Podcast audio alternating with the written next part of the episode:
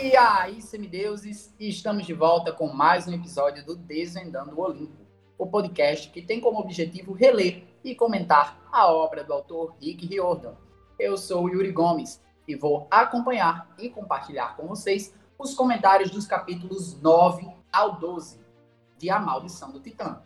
Alguém pode me dizer o que nos reserva o episódio de hoje? E aí, pessoal, aqui é o Pablo Prachetes, e o que eu posso dizer é que o episódio de hoje promete muitas visitas a museus, reuniões diabólicas super secretas, mais mistérios e mais sonhos reveladores. Esqueci de alguma coisa, Anderson?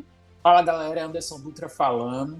Olha, Pablo, acho que só faltou dizer que o episódio de hoje a gente trouxe uma convidada mais que especial para comentar sobre esses capítulos com a gente. Nada mais, nada menos do que a Tamires Silva do canal Argo II. Seja bem-vinda, Tamires.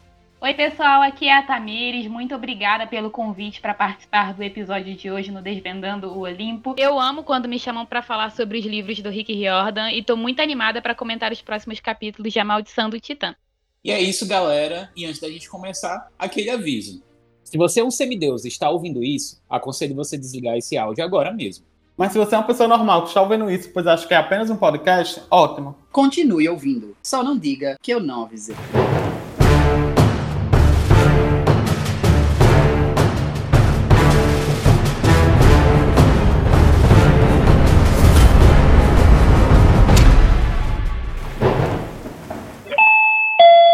Atenção, semideuses! Informamos que os minutos a seguir podem conter spoiler. Portanto, nesse podcast, levamos em consideração todos os eventos que possam ter ocorrido no cânone do tio Rick. Ah, um aviso. Os nomes dos personagens podem sofrer alterações de pronúncia. Desejamos a todos uma boa aventura. No episódio passado, a gente encerrou com o Percy e o Blackjack seguindo a van que estava saindo do acampamento meio sangue, né? E esse capítulo, obviamente, já começa desse mesmo ponto, né? O Percy está sobrevoando e acompanhando essa van até que ele pousa no edifício Chrysler. É, é bem legal porque essa cena é a capa do livro, né? Então é um momento bem simbólico aí quando eles estão é, em cima desse edifício. E quando eles menos esperam, eles percebem que existem videiras meio que acorrentando eles aí em cima desse prédio. Quando então a gente percebe que é o Dionísio, o mestre do acampamento. Eles têm uma conversa assim bem emblemática aí, que vamos dizer assim, eu considero aqui um marco porque o Dionísio nunca tinha falado abertamente com o Percy como ele conversou com ele neste momento, né? Ele fica um pouco revoltado porque Percy, mais uma vez, fugiu do acampamento sem ter sido convocado para a missão. E aqui ele fala um pouco sobre a amargura que ele tem em relação aos heróis quando Percy pergunta para ele se ele odiava os heróis. E aí ele faz uma breve explicação.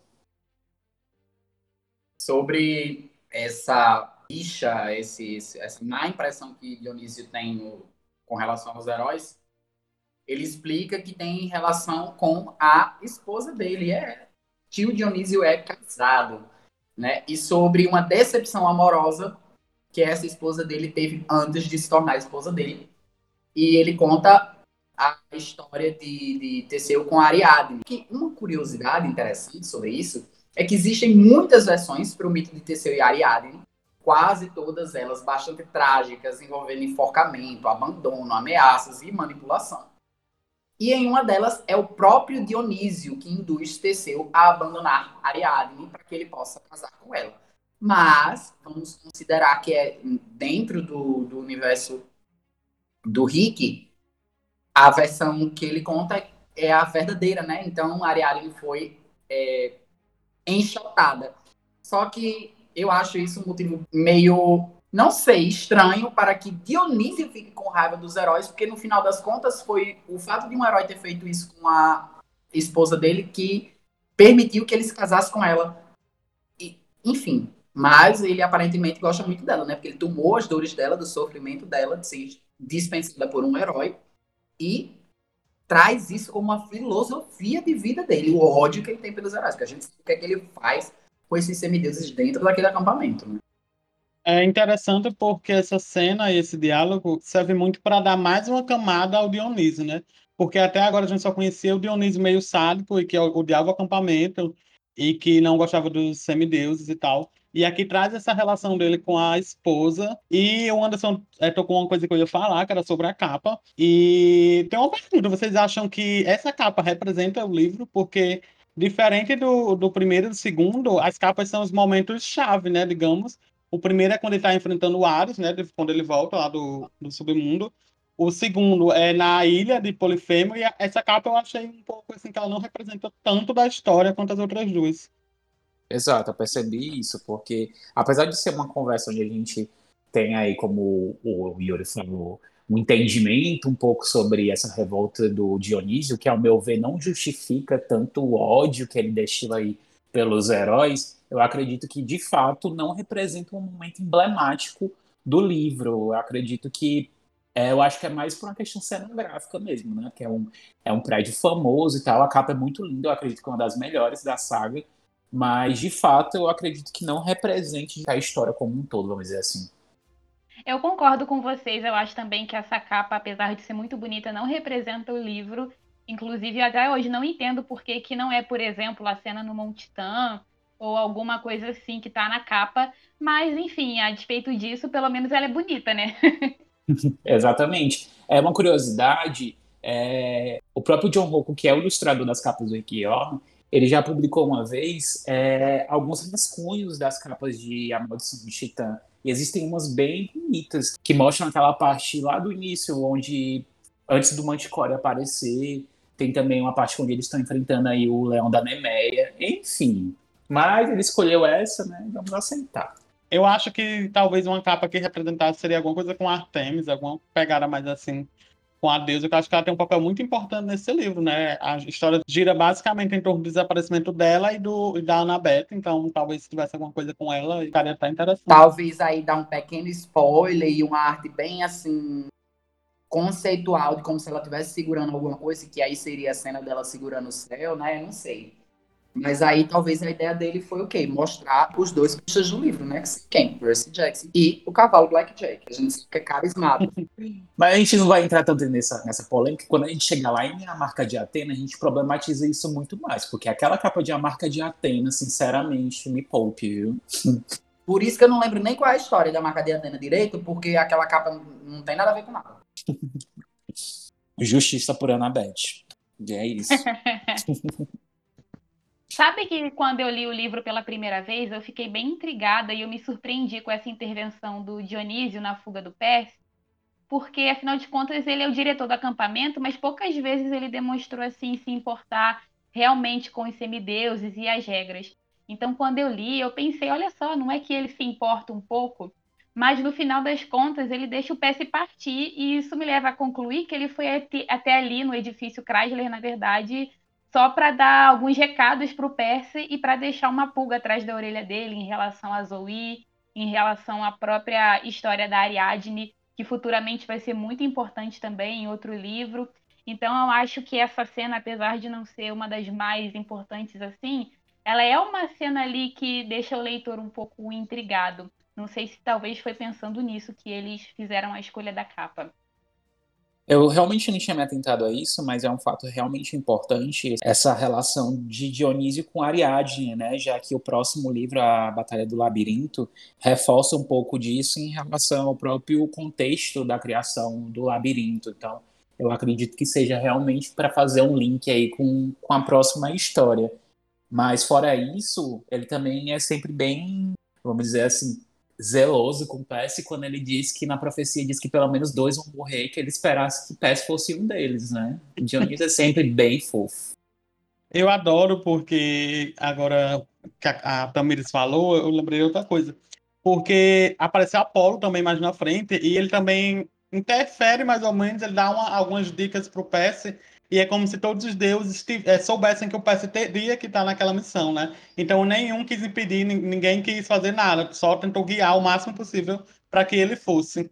Então acho que essa cena também gira em torno disso, né? Dá mais um empurrão para ele ir. Ainda nesse diálogo que o Dionísio tem com o Percy, ele menciona o passado da Zoe, né? A experiência ruim que ela própria teve com heróis.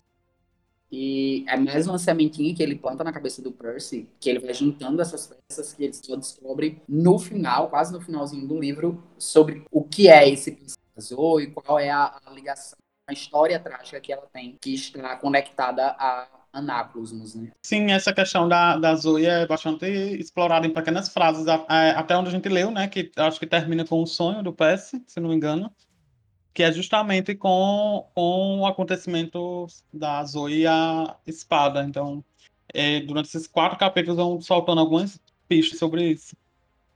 Eles guardam bem esse mistério, né, em relação à ligação da, da Zoe com, com a espada de Percy. Então, isso é reforçado ao longo desses capítulos até onde a gente tem essa revelação final. Porém, terminando essa liberação de Dionísio com Percy, eles seguem para dar continuidade à história e o Percy percebe que o Blackjack está bem cansado, né? Afinal, ele sobrevoou aí uma distância significativa até poder eles encontrarem aí a van onde estão as caçadoras rumo aí à missão. A van se direciona para onde? Para Washington. Percy não sabe por que estão indo para Washington, mas ele está fazendo o que está seguindo. Chega ele lá em Washington, ele dispensa o Blackjack porque ele tá com pena do coitado do Blackjack, já voou de, de não sei quantos estados, não sei estados. E aí, eu não sei a, a distância de um estado para outro, porque eu não moro nos Estados Unidos, não sei se vocês sabem, estou morando no Brasil agora. Ele dispensa né, o Blackjack, permite que o Blackjack volte para o acampamento para descansar e vai seguir o pessoal a pé, né? Ele, o pessoal desceu da van e vão descer onde? No Smithsonian, que é um museu especial. Só que aí ele se depara com ninguém mais, ninguém menos que o doutor Espinheiro. E aí ele usa o bonezinho da invisibilidade, filha da Anabete, para seguir o Dr. Espinheiro, que entra no Museu de História Natural ali, que é pertinho, de frente para o outro, quase. Eu sei porque eu morei lá por um tempo. E aí, o que é que está acontecendo lá no Museu de História Natural? Uma grande comoção, novamente, essa grande comoção de monstros, né? Uma reunião realmente diabólica. E o Percy vai de penetra para descobrir o que é está acontecendo. E eu vou deixar os meus amigos comentarem um pouco com vocês. Essa cena, quando ele entra de penetra aí no museu com o poder do boné da Annabeth, é uma parte interessante aqui é que o Percy, quando ele avista Luke no meio desses vilões, ele percebe um pouco da mudança em relação à aparência dele, né? Ele percebe que até a pele dele tá um pouco mais pálida, que o cabelo dele, que era loiro, tá um pouco cinza. E a gente já vê que é, tudo isso já é consequência dessa volta, aí, vamos dizer assim, de, de Cronos é como se tivesse afetado diretamente aí o próprio corpo de Luke.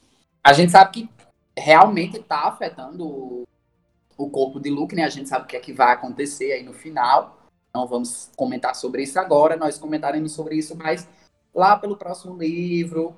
Mas uma coisa que o general fala é: não podemos pôr você em risco para o Luke, quando o Luke se oferece para ir até o Smithsonian perseguir os campistas e as torcedoras. O que já é um, um ponto para a gente ficar refletindo aí sobre o plano de Cronos. Inclusive, essa conversa é mais demonstrando que aquilo tudo foi uma armadilha, né? Em, em atrair eles para Washington, para aquele museu, é, e tentar, principalmente, separar a Thalia, né? Pelo que o general diz, eles têm um interesse mais é, especial na, na Thalia. Então, já deixa essa deixa aí e a gente percebe que essa conversa, essa reunião é mais para isso, né? Para tentar é, capturar os, os semideuses. Uma coisa que eu acho interessante desse trecho do livro também é que ali, pelo menos para mim, foi a primeira vez que eu comecei a ter uma ideia melhor assim da dimensão do exército de Cronos, porque a gente já tinha conhecido um pouco das forças do Luke no livro anterior. E aí agora em A Maldição do Titã, a gente vê que esse general, que até então a gente não sabe ainda quem é, também ele tem as suas forças, a gente vê que eles, inclusive, recrutam mortais para essas forças que estão ali nessa reunião no Museu de História Natural. Então, eu acho que é uma das vezes em que a gente começa a ter dimensão da guerra que começa a se formar aí para se apresentar nos próximos livros. E aqui também a gente percebe um certo conflito, né? Porque o Dr. Espinheiro, lá no início do livro, ele fala sobre esse grande general e a gente percebe que ele está sendo, de certa forma, castigado porque o general diz aqui que ele deveria ter trago para ele um dos filhos mais velhos três grandes, né? Ele, e ele trouxe foi a filha de Atena. E o general chama ele de incompetente, porque ele não cumpriu a missão que ele estava sendo designado. E ele exalta aqui o Luke, né? Ele fala assim: agora, meu garoto, a primeira coisa que precisamos fazer é isolar meio sanguitário. E a gente percebe mais uma vez que é, essa sede de Cronos por Tetária, porque na visão de Luke ela se uniria ao exército de Cronos caso ele a convocasse. E para fazer isso, para tentar separar a do, dos outros, ele decide fazer o quê? Plantar dentes de dragão, né? Essa parte de, de plantar dentes de dragão, que a gente que eles vão conseguir um, uma espécie de, de guarda, de equipe de elite para perseguir os semideuses, digamos assim, é uma alusão ao mito de Cadmo e ao mito de Jazão, que eles têm um ponto em comum aí entre eles, que são esses guerreiros que dentro desse de, do mito de Cadmos é chamado de, de os espartanos, né? E, inclusive os espartanos significa homem semeado. Na mitologia de Cadmo, durante a fundação de Tebas, ele acaba matando um dragão sagrado. E Atena instrui ele a plantar esses dentes de dragão. E desses dentes de dragão que ele plantou, surgem esses guerreiros que se assemelham aos guerreiros que a gente vê aí nos livros do Percy, né? Que são soldados armados e competentes e fortes.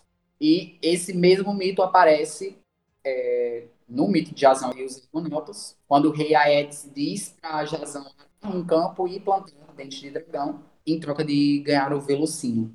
E aí esses guerreiros né, são plantados e tudo mais. E aí eles precisam de um, de um, de um cheiro para perseguir a presa. E eles vão dar um lenço aí da, Zoe. Só que aí o Percy vai e tenta salvar o lenço da Zoe. O que é que ele consegue? Ele salva o lenço da Zoe, mas os guerreiros pegando um pedaço da roupa do próprio Percy. E aí ele vai ser perseguido por esses guerreiros, né? E aí ele vai até o Smithsonian encontrar com os outros semideuses e aqui, depois dessa fuga, que os, os vilões aí percebem que eles tinham um impostor ao lado deles, acontece isso que o Yuri falou. E aqui, quando o PS encontra o pessoal, as caçadoras, Zoe e Talia, é, é puxo para eles, né? E quando ele avisa de que o general está lá, a gente percebe um pouco dessa aflição de Zoe, né? Como se ela de alguma forma soubesse disso e a gente percebe que não só ela sabe quem é o general, é, existe uma ligação aí dela, vamos dizer assim, que a gente conhece mais lá para frente, como a Bianca. É, e aí a gente fica naquela já, porque a, a Zoe deu essa, esse voto de confiança para Bianca, contando para ela, já que é, a gente sabe que as caçadoras, Kiron, todo mundo já conhece quem é esse grande general, que é Atlas, sem mais enrolação, vocês sabem que a gente solta spoiler de verdade, e que Atlas, na verdade, é o pai da, da, da Zoe. Então, é, é uma situação bem conflitante aqui, porque a gente percebe um pouco do desespero. Uma coisa bem casos de família. Eu acho tão estranho essa confiança toda que dão a Bianca, né? Porque, tipo assim, ninguém sabe de onde ela veio, só sabe ela é semideusa. E só vão contar um pouco da história dela, o Rick só aborda um pouco da história dela na página 157 do livro. Então, assim, passa o livro inteiro sem ninguém saber de onde essa menina veio, pra onde ela vai. Mas eu tava super enturmada. Eu adoro a Bianca, viu, gente? Pelo amor de Deus. Eu tô dizendo e você assim, vai ser cancelado? Em, em termos da história mesmo, né? Porque, tipo, enfim. Olha, eu tenho que concordar com o Pablo também. Eu amo a Bianca, mas eu acho que ela conquista ali não só uma confiança, mas até uma certa amizade com as caçadoras muito rápido, sabe? De um dia para o outro. Eu acho que ela merecia mais tempo, assim, de para se enturmar e tal. É verdade. É porque, tipo, como ela não tava do lado do PS durante boa parte, né, do que o PS estava viajando sozinho e ela tava com a outra galera. Então, eu acho que faltou essa, essa abordagem mais da, da Bianca, ela falando mesmo sobre a vida dela. E, e, tipo, eles só vão ter uma conversa, o PS e a Bianca lá na frente. E achei um pouco meio estranho isso aí, mas. Bom, mas de todo modo, do, do momento em que todos eles conhecem a Bianca, para esse momento aí, isso passou o quê? Dois dias? Três? Em dois dias, três, eu não, eu não, conhe- eu não confio em pessoas nem que eu conheço há três anos, imagine há três dias. Não confio em mim, quanto mais nos outros. Nem eu, amiga, te conheço há quase um ano, não confio. Imagina. Não, pelo Deus. Ah, ah, é? Você vai querer briga agora? Ai, o povo quer isso, amigo. Você sabe, gente prometeu Ah, brigar. vocês aguardem, vai dar briga. É, mu- é muito assim. São os dois personagens novos, né? Que é ela e o Nico. E o livro inteiro não, quase não aborda, você vai abordar isso lá pro final e, e fica esse mistério de quem eles são filhos. Eu, eu relendo agora, eu tô percebendo, né? Porque eu acho que quando eu li a primeira vez, eu li num final de semana, se eu não me engano. Fora isso, eu acho que eles demoram muito para explicar um pouco desse ranço da Zoe com o sabe? Ele sempre aqui reforçando, ah, eu, eu não sabia por que, que ela leva pro lado pessoal. Eu já disse pro cara lá no começo, quando apareceu ela, sabe? Eu acho que é, é uma enrolação, ao meu ver, um pouco desnecessária, esse mistério todo para falar por que, que a Zoe tem um pouco dessa aversão por ele, na minha opinião. Eu ainda, eu ainda gosto mais do desenvolvimento da Zoe, de, de, tipo assim, essa, essa, história contada em pedaços, que a gente sabe que a história Sim. dela é contada em pedaços dentro do livro, uhum. do que da história da Bianca, que na verdade sim. não é nem que a história dela é contada em pedaços, porque sim, é contada em pedaços dentro do livro, e não tem nem essa história toda. O, o meu problema é que, para começar a conversa, eu nem aceitei o fato dela ir para essa missão, como a gente já tinha comentado no episódio passado, porque para mim não faz sentido uma pessoa que, oi, eu sou semideus, descobri hoje. Pois não é, nós temos aqui uma missão que envolve o destino do universo aqui, a gente vai botar você. Tem, tem outras pessoas aqui pra gente escolher, mas a gente não quer essas pessoas aqui. Essa daqui tem 10 anos que é, que é semideusa, mas a gente não quer ela, não. A gente quer você que chegou ontem, vamos. Pois é. E aqui a, a Zoe não acredita muito que o PS está falando a verdade, só que a Talia interfere aí, ela diz que se o PS viu, realmente é, é verdade. E a gente percebe aqui, é, novamente, um conflito de, de Talia com Zoe, que é mais um, uma outra historinha que vai ser contada ainda aqui nesse episódio, e quando ela alfineta a Talia, né? Ela sempre diz: você nunca foi esperta quando o assunto foi garotos, nunca pôde deixá-los para trás. Eu achei bem uma covarde assim da parte dela, sabe? Coitada da Thales. Ai, mas eu amei porque eu não lembrava do, do que ela tem uma queda pelo, pelo look, né? Assim, uhum. deu a entender isso. E eu, gente, Thalia, pelo amor de Deus, meu merece correr bem. Ah, não, para, porque é, na, na, na, época, quando ela se apaixonou, vamos dizer assim, teve essa quedinha por look, ele ainda não era o, o look que a gente o look que veio se tornar, né? Então eu dou uma, uma, colher de chá. Só que a gente percebe aí que tanto a Nabete como a Thalia tinha essa queda por ele, né? Vai entender. Quem nunca, né, gente, que não se relacionou com aquela pessoa, que só depois, assim, anos, cinco anos na frente, depois que você terminou com a pessoa, que você olha para trás e, meu Deus, como era que eu era apaixonada por isso? E nessa cena, né, depois de eles são, são alertados sobre o que estava acontecendo por Percy, eles acabam enfrentando um grande inimigo, né, que é o leão de Nemeia. Na cidade de Nemeia vivia no fundo de uma caverna um leão terrível, concebido por Selene, uma temida feiticeira. Querendo vingar-se dos habitantes da cidade que a haviam expulsado, fez surgir esta terrível criatura. Cobrindo a pele do leão com uma poção mágica, a criatura se tornou indestrutível sendo incapaz de ser transpassada por qualquer arma criada pelos homens. Quando saía da caverna, devorava os habitantes de Nemeia. Enfrentar essa criatura foi o primeiro dos doze trabalhos de Hércules, que após tentar enfrentá-lo com inúmeras armas e perceber que sua pele era realmente intransponível, decidiu matá-lo estrangulando. Após isso, arrancou o pelo do animal e dele fez uma túnica que o tornou indestrutível, e com a cabeça fez um capacete que passou a usar em todas as outras tarefas.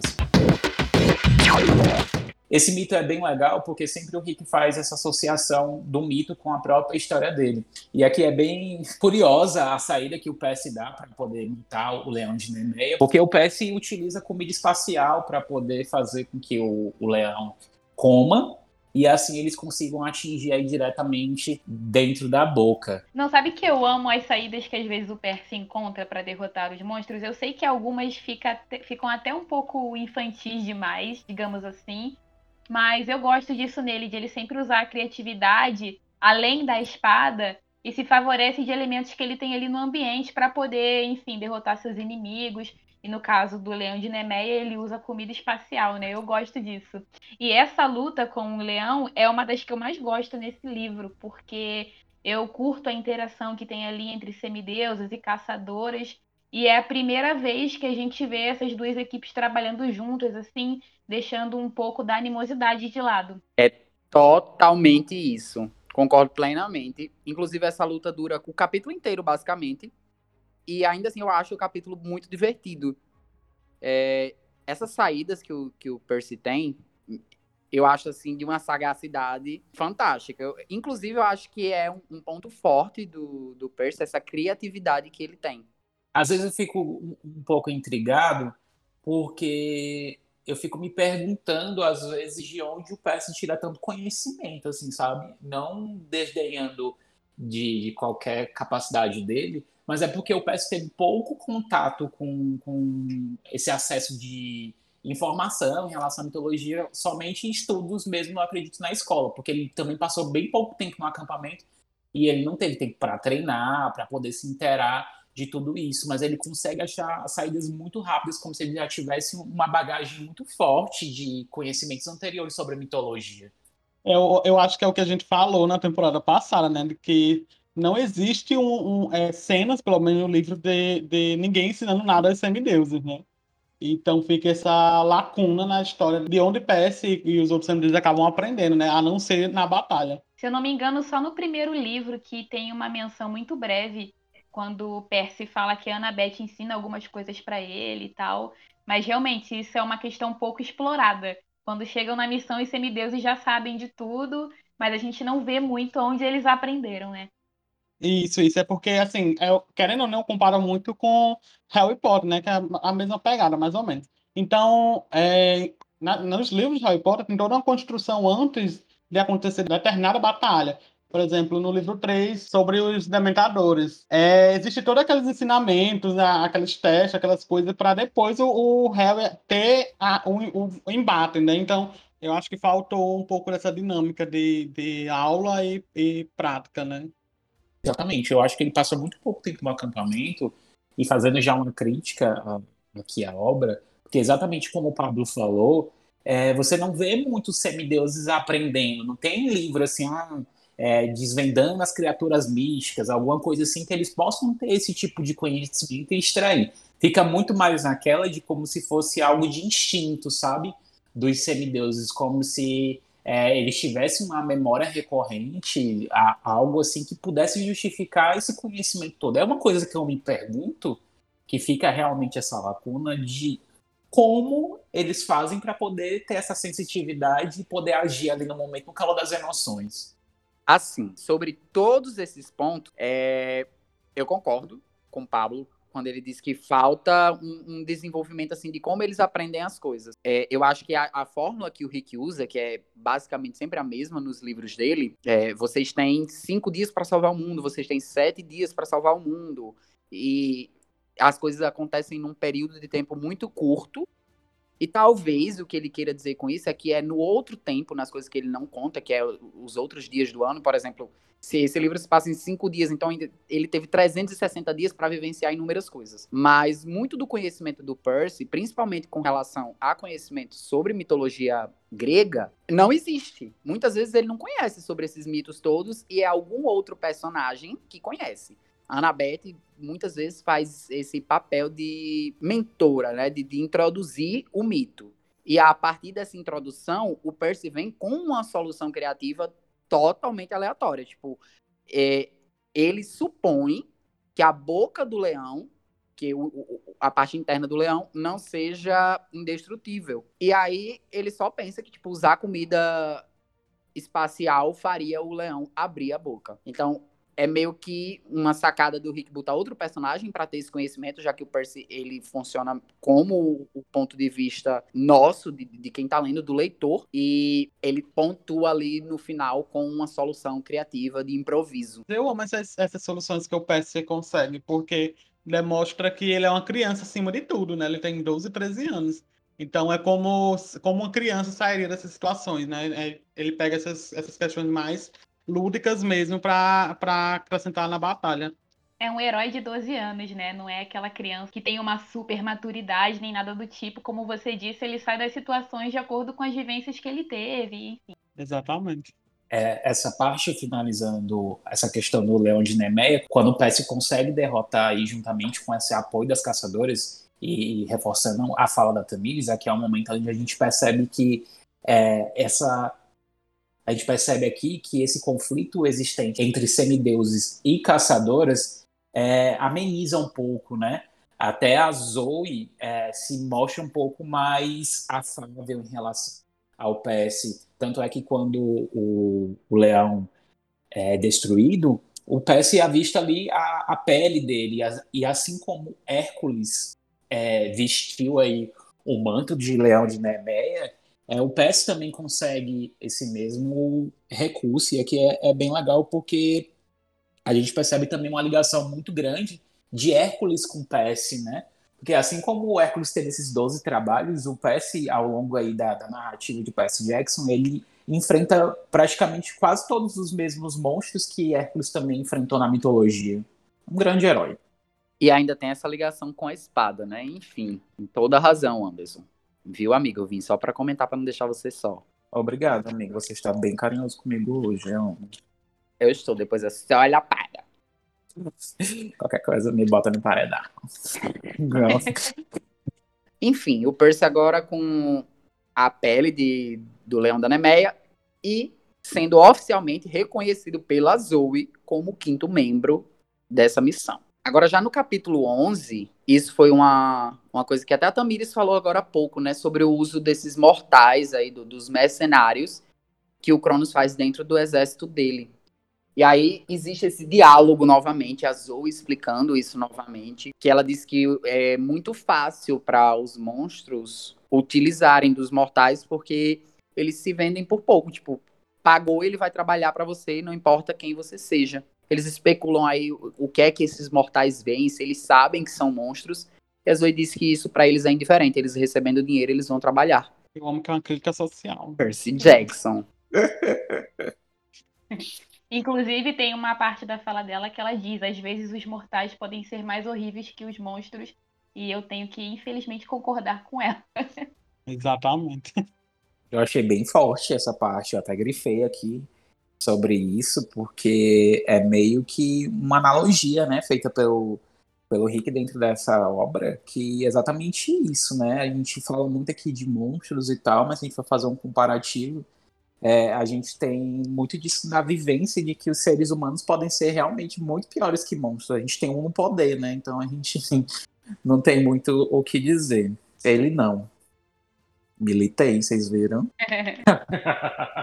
o Rick acaba usando essa analogia para fazer realmente essa alfinetada, né? Se trata de um livro cheio de monstros, onde muitas vezes os humanos é, acabam sendo piores. Críticas sociais. Aliás, essa é uma das coisas assim que eu gosto nos livros do Rick Riordan, que ele, às vezes, muito sutilmente até, ele coloca essas críticas, assim, essas questões até um pouco políticas, mas sem sair muito dessa narrativa dele, que é uma coisa mais leve, um pouco mais infantil. No primeiro tinha bastante, eu lembro que eu vivia comentando e o Anderson Pablo não fala isso, mas eu ia lá e falava, porque realmente tava muito, muito, assim, explanativo, né? Ele colocava de uma forma bem dinâmica, mas que dá para quando você lê com a idade mais avançada, você percebe do que exatamente ele tá falando.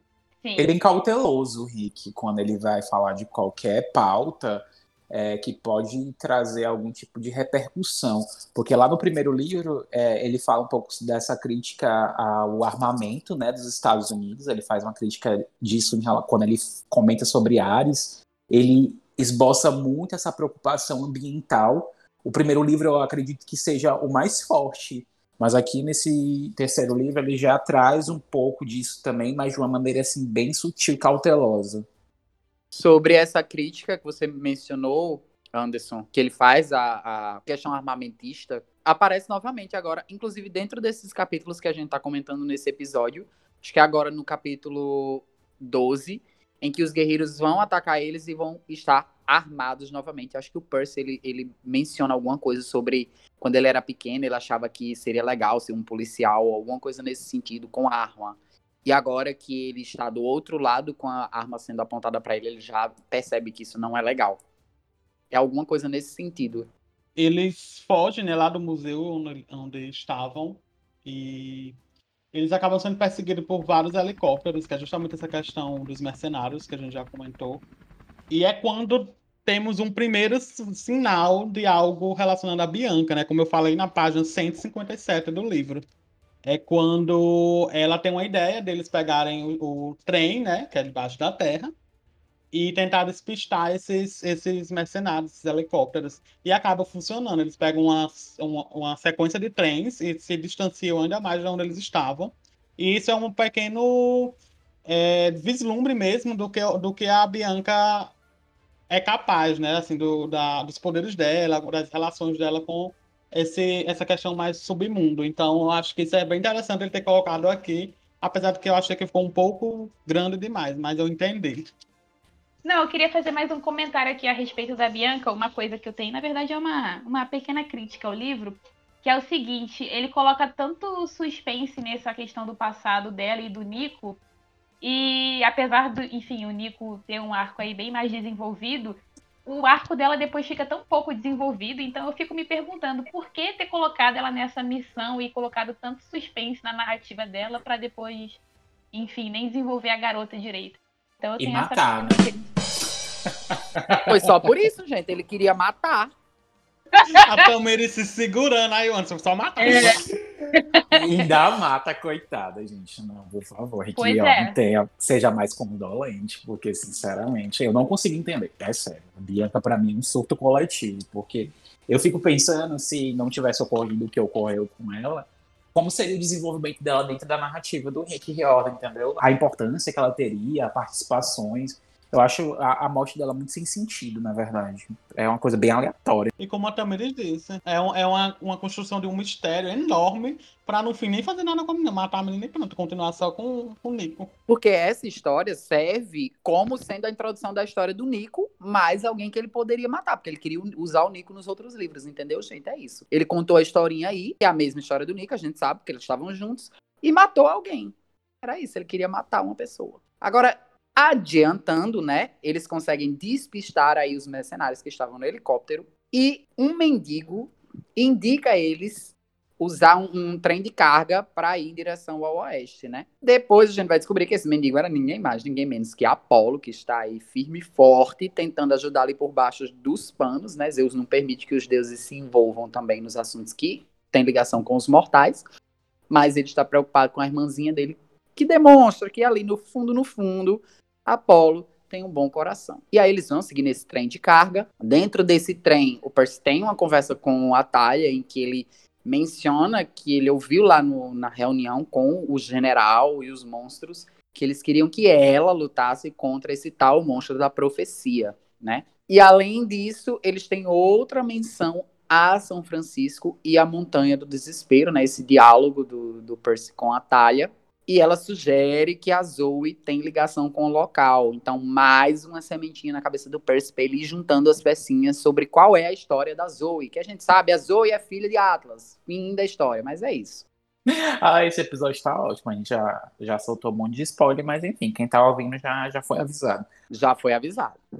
E ainda não, obstante, assim, dentro desse diálogo, olha, muitos diálogos ali entre o Percy e a Talia com muitos cacos de informações importantes. A Talia revela qual é o motivo, né, principal dessa rixa dela com a Zoe, que é que ela já foi recrutada pelas caçadoras, né, e teve aí um, um grande embate com a Zoe, em que a Zoe disse que ela seria muito decepcionada pelos homens, né, e não mentiu, todos nós somos.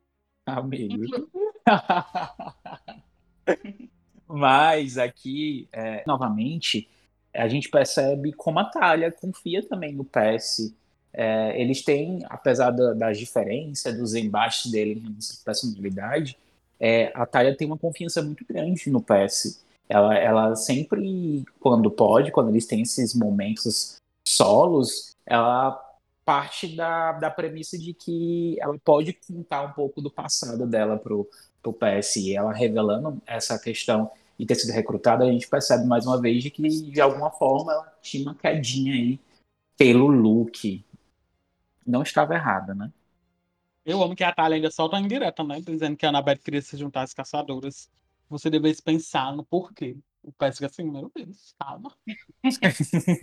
Inclusive, eu acho que essa é uma, um dos primeiros momentos nos livros da, de Percy Jackson, os Olimpianos, que a gente vê começar a surgir algum tipo de dilema ali entre o Percy e a Annabeth, que começa a sair da esfera da amizade. Porque tá então, eles são amigos, né, e continuam assim por um bom tempo, mas o Percy tem uma preocupação muito grande nesse livro com essa questão da Annabeth poder se juntar às caçadoras e ter que se afastar dele. Então eu acho que é aí, eles, se eu não me engano, eles estão com 14 anos nesse livro, né? Eu acho que é nesse momento em que os sentimentos dele em relação a ela talvez começam a ficar um pouco mais maduros, digamos assim, né? Mais complexos, né? Isso. A gente tava falando exatamente sobre isso, Tamires, no episódio passado. Você não pode saber, porque a gente grava antes de lançar, né? Mas exa- a gente comentou exatamente sobre esses aspectos. Como esse livro ele serve como um ponto em que esse tipo de sentimento é abordado, é meio que uma divisão ali da série de um pouco mais infantil para um pouco mais madura. Não, eu concordo totalmente com o Yuri. Eu acho que esse é o primeiro livro dessa primeira saga que a gente começa a ver o Percy se, se tornar um pouco menos infantil em vários aspectos.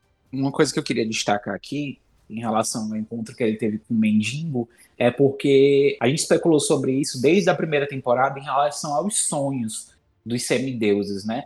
E aqui, quando o Percy conversa com o Mendigo, vulgo Apolo, é, ele comenta que se não fosse pelos sonhos, eu não saberia metade do que eu sei sobre o futuro. Eles são melhores do que os tabloides do Olimpo. Então, a gente tem esse reforço de que toda vez onde o Percy sonha, porque ele sonha muito, é, é realmente esse vislumbre do futuro, algo que está acontecendo. Eu achei super legal, porque aqui a gente tem essa é, concretização sobre isso. Até então era só uma especulação, até o Percy não sabe lidar muito bem com esse vislumbre dele através dos sonhos. E, e para não perder a piada, né? Ele fala também que os sonhos são como um podcast. E eu achei Uhum. bem legal isso, né? Porque, enfim, se você está nos ouvindo, compartilhe aí com seus amigos e não deixem de escutar o Desvendando o Olimpo. E comentem com a gente se para vocês também o Desvendando o Olimpo é como um sonho. Profundo. Profundo. Finalmente esse momento chegou, né, Anderson? Que antes de começar a gente sabia que ele falava desse podcast, mas aí teve que esperar três livros. Exato. Palestra. Exatamente. O Rick aí já fazendo a nossa propaganda. Fica a dica. E a outra coisa que o Apollo faz é dar meio que uma direção, né, para eles, pro Percy principalmente, sobre procurar Nereu em São Francisco. Então, é um empurrãozinho aí para eles saberem para onde precisam ir. E logo depois dessa conversa com Apolo, o Percy tem o sonho com a Zoe, né? E é onde ele descobre a primeira forma de Anaclusmus, um pouco da origem dessa lâmina. Inclusive, eu tenho um desejo muito grande, que eu não sei se é possível se concretizar, mas que o Rick escrevesse um conto contando qual é a história e a trajetória dessa lâmina até ela chegar ao Percy, né? Eu acho que seria interessante ver assim os semideuses que já foram donos da espada, porque esse sonho dele com a Zoe me deu vontade de conhecer um pouco mais da história dessa Ah, eu adoraria, viu? Eu também fiquei com, com esse mesmo desejo também, porque dentro da, da narrativa dele, o, o Rick tem pouco espaço, penso eu, para poder descrever tanto assim em relação a esses acontecimentos passados.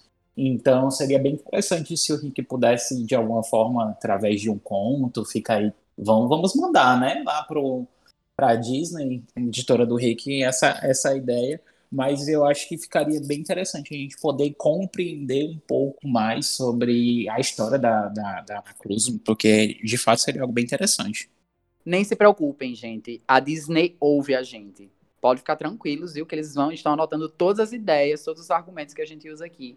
Eu amo que, que ele acaba dando um pouquinho dessa história, né? Porque ele disse que a lâmina foi presente da mãe, a Zoe diz, no caso, né? Que a lâmina foi presente da mãe dela, que é a Pleione, e ela é filha do oceano. Então tem toda essa questão relaciona- relacionada com o poder do mar do oceano, né? Na lâmina. Exatamente. A Pablo foi lá no ponto-chave da história. E detalhe, a primeira versão da espada era um grampo de cabelo. Eu achei muito mais prático. Você prende ali no cabelo, já, já prende a franja.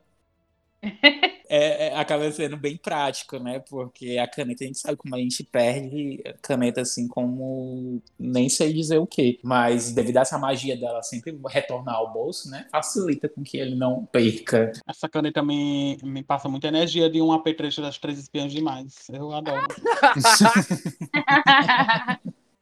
Depois desse sonho, é, o PC acorda e, e descobre que o trem parou e eles chegaram numa pequena estação de esqui.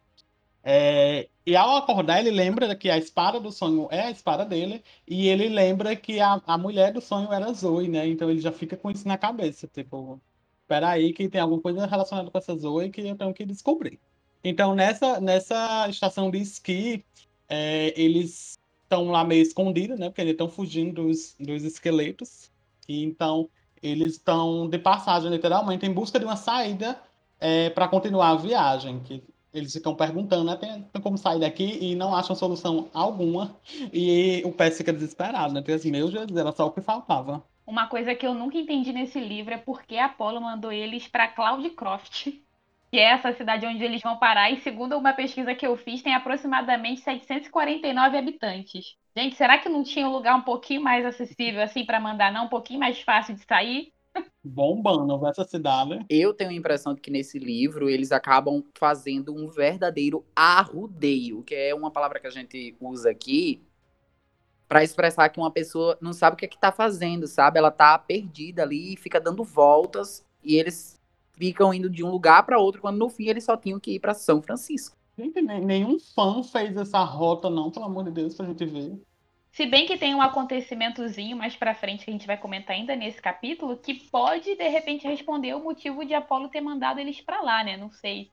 Sim, é verdade. Sim, exatamente. Só que aqui nessa parte, uma, é, uma questão interessante é que a gente tem é, um pouco mais desse desdobramento da história da Bianca, uma conversa dela com o PS. E a gente comentou sobre isso no episódio anterior, e a gente sentia que a Bianca aceitou é, ter se unido às caçadoras, mas com esse desejo de não se livrar de Nico, mas de tirar um pouco dessa responsabilidade que ela tinha de criar o irmão. E, e aqui, quando o Percy pergunta para ela como é que estava sendo ser uma caçadora, ela diz que não sabia se feliz era a palavra certa, mas que ela se sentia um pouco mais calma, como se a vida dela tivesse desacelerado, e ela fala que poderia também ser reflexo da imortalidade. Quem não queria ser imortal, né? Eu queria. Infelizmente, para Bianca não adiantou muita coisa. Não é.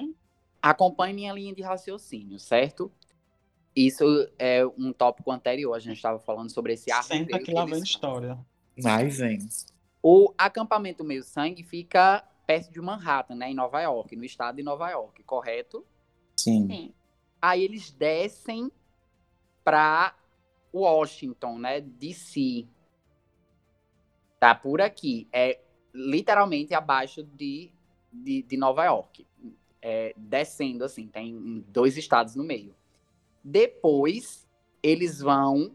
Aí eles pegam assim, tipo, vamos ali virar. Aí dão uma virada, vocês não têm noção do quanto esse povo anda. Sabe onde é que esse, essa, essa Cloudcroft fica?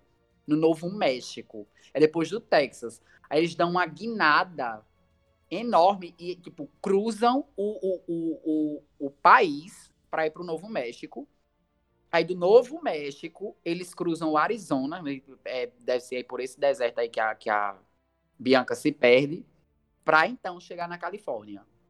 De todo modo, eu só queria dizer que eles poderiam ter feito ali uma linha reta e economizar um pouco de tempo, sim, se eles tivessem ido direto para Califórnia, né, para São Francisco.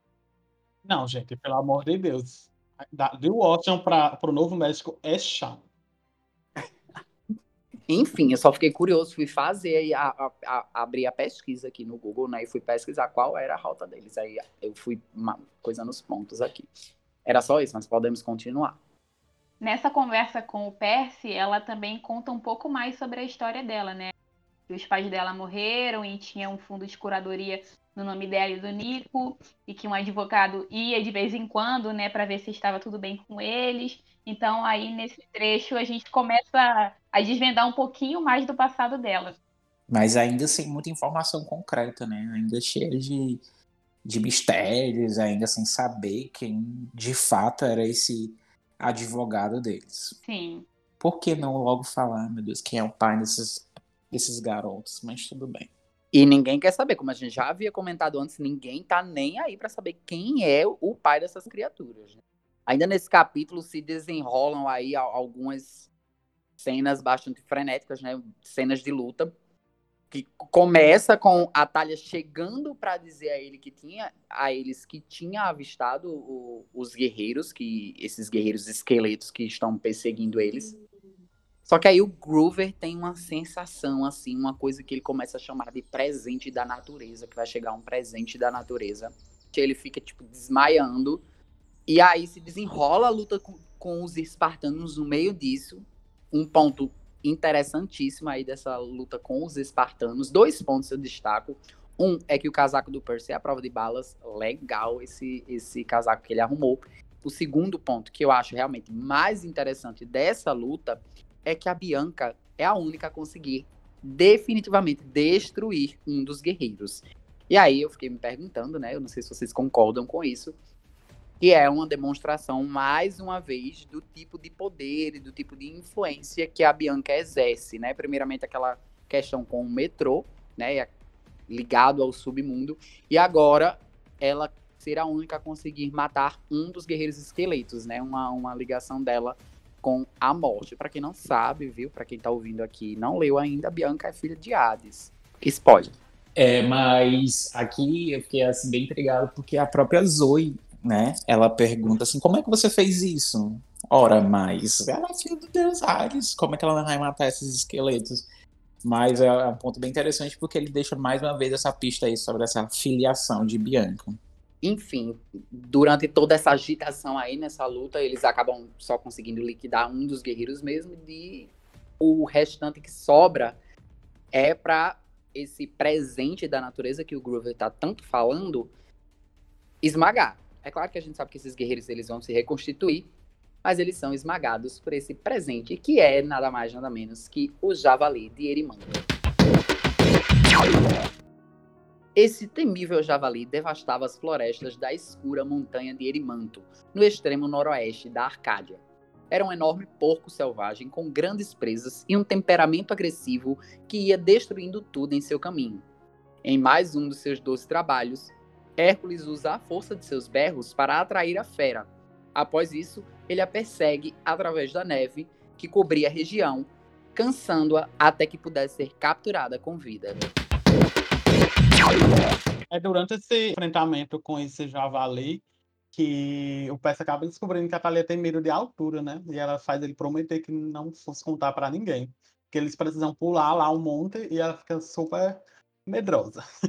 Então ele, ele junta os pontos e lembra que ela estava super é, com medo quando dirigiu o carro do Apolo. E ele acaba descobrindo esse pequeno segredo de, dela.